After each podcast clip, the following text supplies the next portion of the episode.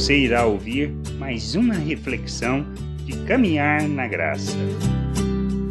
Precisamos cumprir o nosso papel, nosso papel neste mundo, de maneira que a gente haja segundo a vontade de Deus. Mas qual é o nosso papel de fato? Anunciarmos a chegada do reino de Deus. Mas como anunciamos? O que implica nisso? Implica numa maneira de viver, no jeito de viver e numa maneira de trazer esta mensagem, de forma que traduza toda a vontade de Deus. Instruindo, Jesus diz aos discípulos sobre isto. Lá em Mateus 10, 12 a 15 diz assim: Ao entrardes na casa, saudai-a. Se com efeito a casa for digna, venha sobre ela a vossa paz. Se, porém, não o for, torne para vós outros a vossa paz. Se alguém vos receber se alguém não vos receber nem ouvir as palavras, as vossas palavras, ao sairdes daquela casa ou daquela cidade, sacudi o pó do vosso pé. Em verdade vos digo, vos digo que menos rigor haverá para Sodoma e Gomorra no dia do juízo do que para aquela cidade. Que a gente precisa preocupar de fato anunciar o reino de Deus, falar acerca da vontade de Deus, ensinar sobre essa vontade. Como isto será recebido, não importa. Que precisamos fazer é anunciar, mas anunciar de forma plena, em palavras em atitudes. Nós somos chamados para vivermos o reino de Deus, para revelarmos o nosso Deus e o nosso Pai neste mundo, sendo imitadores de Cristo, isto é, revelando as virtudes de nosso Deus, demonstrando compromisso com a Sua vontade, com os valores eternos do reino de Deus, expressando graça, expressando compaixão, manifestando a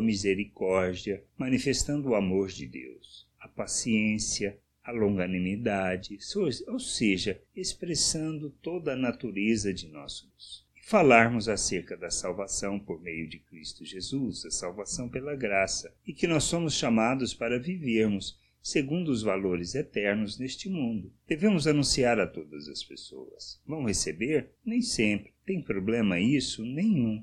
Nós não precisamos nos preocupar com isso. Não é uma mensagem cheia de floreios, não é uma mensagem rebuscada, mas é uma mensagem simples que traduza um meio de viver, uma forma de viver neste mundo, levando-nos à compreensão de que somos filhos de Deus e, como filhos, pertencemos ao seu reino, nós devemos andar segundo a sua vontade. Por isso, é ao escrever, Pedro afirma que nós somos um reino de sacerdotes uma nação santa, um povo de propriedade exclusiva de Deus. Isto quer dizer que a gente deve andar segundo os valores eternos. E é assim que a gente anuncia a mensagem, é assim que a gente cumpre o nosso papel. Em todos os lugares, em casas que entramos, em cidades onde estamos, nós devemos anunciar esta salvação. Vão receber? Nem sempre. Nem sempre as pessoas recebem a mensagem. Isso tem problema nenhum. Isto é responsabilidade da pessoa, de querer buscar, conhecer e de se submeter. Mas a pessoa pode rejeitar. E isto é normal. Se rejeitaram a mensagem de Cristo, por que, que nós achamos que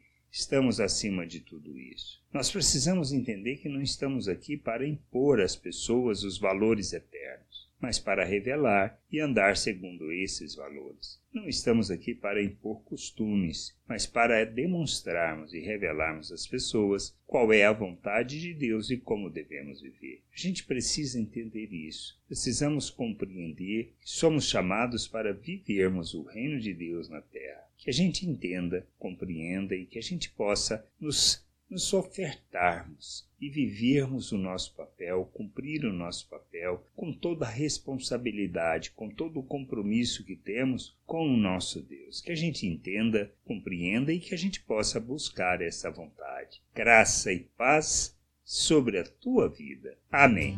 Não deixe de ouvir outras reflexões de caminhar na graça no agregador de podcast de sua preferência. Procure por Caminhar na Graça.